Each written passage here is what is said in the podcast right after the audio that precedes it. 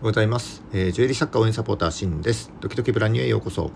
このラジオでは趣味のハンドメイドを卒業してブランドとして成長したいジュエリー作家やアクセサリー作家のためのビジネス情報や知ってための情報をお届けしています。普段はジュエリースクールと全国のジュエリー作家さんが話せるような場としてオンラインサロンを運営しております、えー、スクール講師をやっておりますがとても上がり症で口下手です。お聞き苦しいところが多々あるかと思いますが何卒ご容赦ください。えー、今日本題に入る前にちょっと、えー、お知らせです。えっと、2月15日から、えー、17日までですね、えー、ギフトショーが東京ビッグサイトで開催されますが、えー、行かれる方いらっしゃいますでしょうか？えー、僕はですね、2月16日木曜日ですね、えー、終日会場にいようかと思っております。えー、お時間合う方、えー、よければちょっとだけお話しませんか？このラジオのレターや、えー、Twitter、インスタ等の DM でご連絡いただければ幸いです。はい、えっと、今日から2月ということで、まあ、2月はですね、ちょっと日数も少ないので、特にあの小売業に関連している方はですね、小売業の方とかはですね、売上が少し若干こう落ち込む時期かななんて思います。えー、そこで今回は売上について少しお話ししたいと思います。え、それでは最後までお付き合いいただければ幸いです。よろしくお願いします。はい、えー、本題に入ります。今日のテーマは売上です。先日あの目的と目標と手段の関係なんてつものあのことについてお話しましたけども、まあ、多くの方がですね今年売上目標を立てていらっしゃるかと思います。今日はそんな売上の基本についてと売上アップの考え方について、えー、お話したいと思います。えー、なんとなく売上っていう言葉を使っていますけども売上を分解するとですね、えー、見込み客数かける購入率かける、え、販売価格かける購入回数この4つの要素に分けることができます、えー、分かりやすくネットショップに例えるとするならば見込み客数はアクセス数、え購入率は購入転換率あるいは転換率、え販売価格が、平均販売単価、えまた購入回数はリピート回数のように、えー、言い換えることができますと。でこの具体例をですねネットショップの例に例えると、まあ、アクセス数が1000人、えー、購入転換率が5%平均販売単価が3000円、えー、リピートはされない商品で、まあ、1回のみ購入された場合、えー、全部掛け算にする掛け算で、えー、売上は15万円になります。えー、掛け算ですので例えばリピート回数が2回になっただけで売上は2倍の30万円になるわけです、えー、仮にアクセス数が、えー、2000人購入転換率10%平均販売単価6000円リピート回数2回と、えー、全ての要素が2倍になるといくらになると思いますか？なんと売上は240万円になるんですね。えー、アクセス数が、えー、2倍。購入転換率が2倍、えー、平均販売単価が2倍。リピート回数が2倍になったので、えー、2×2×2×2 で最初の数字の16倍になってるわけです、まあ、こう考えると売り上げ上げるのって簡単だと思いませんか？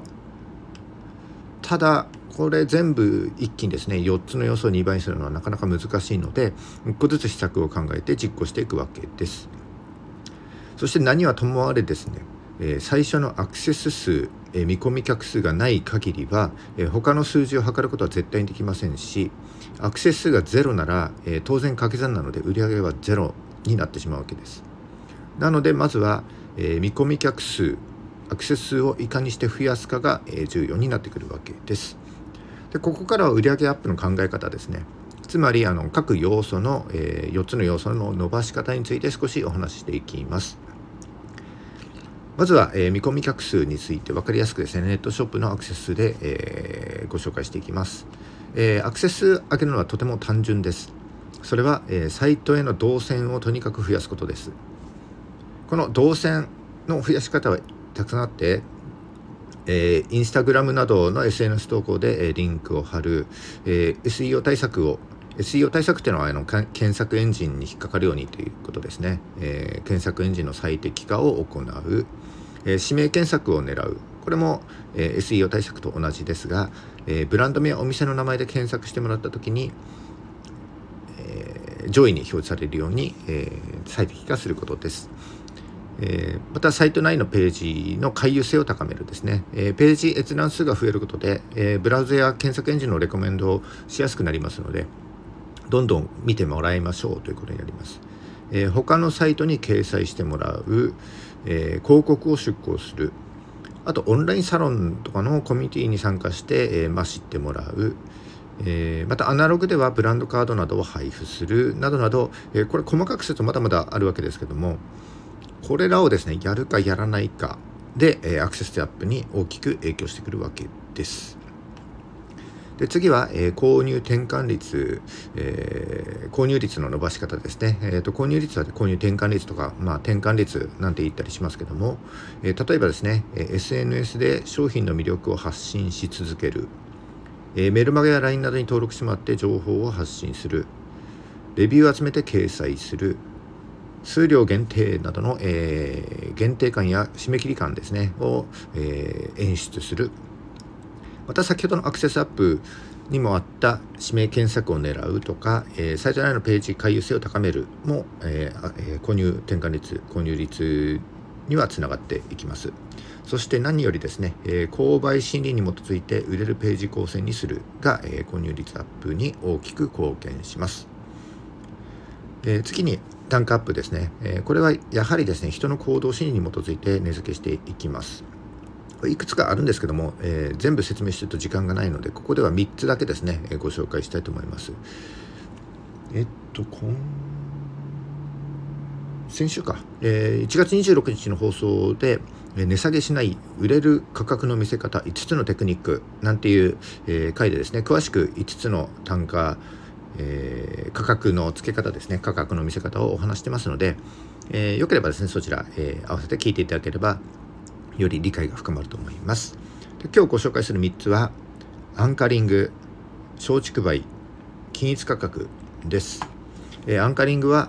最初に見た数字がこう基準となって後から見た数字の印象が、え、変わってしまうというようなテクニックになります。例えば1カラットあたり100万円の天然ダイヤモンド、えー、小ぶりで可愛い0.1カラットのダイヤモンドプチネックレスが今なら6万円みたいな感じになります。えー、最初に言う数字はですねこれ何でもよくて例えばですね、えー、納期とかだったらすいません5日ぐらいかかりますと言っておいて3日ぐらいで届ければですね、まあ、相手の期待値を超えることになります。このテクニックはですねアンカリング、えー、多方面で使えると思いますので、えー、ぜひですね覚えておいていただくと役立つと思います。で次は松竹梅ですね。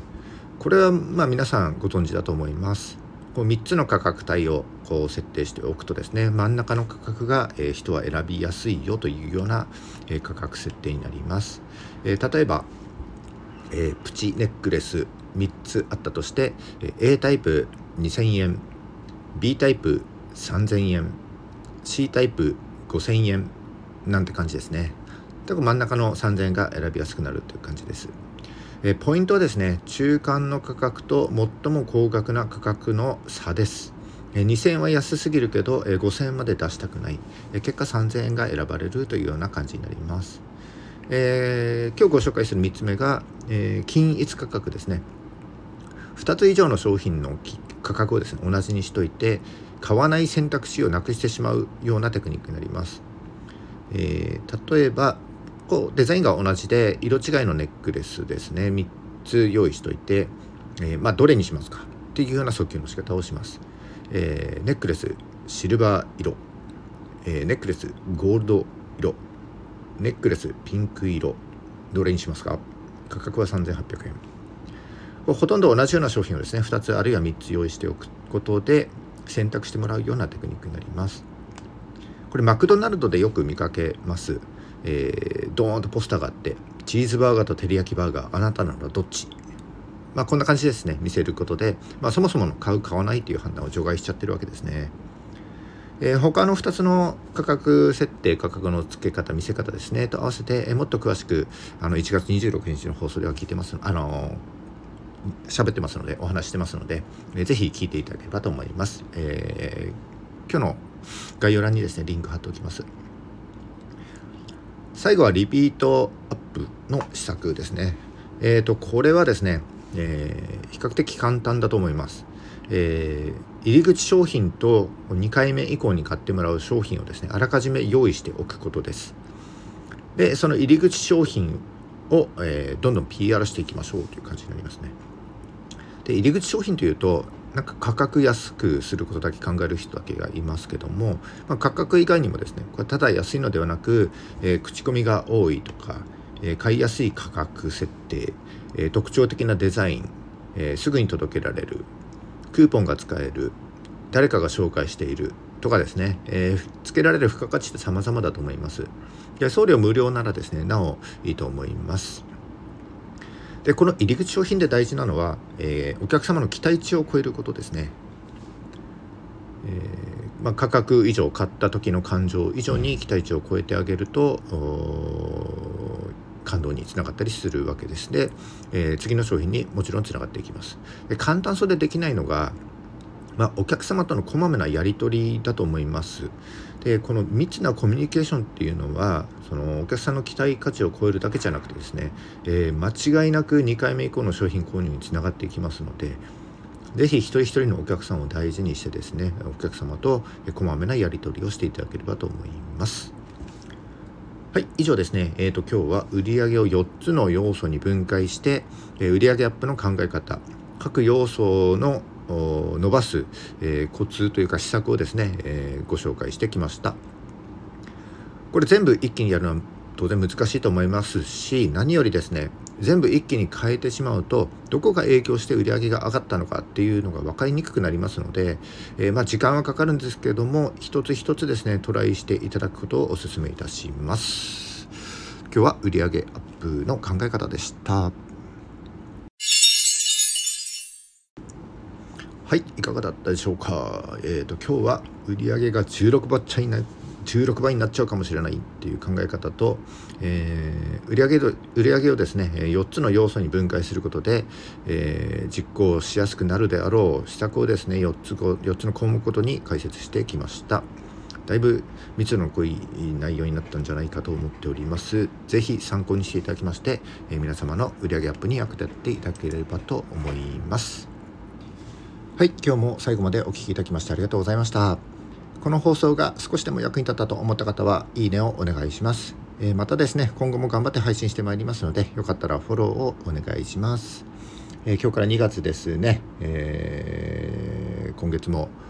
え頑張っていきましょう。それじゃあ、バイバイ。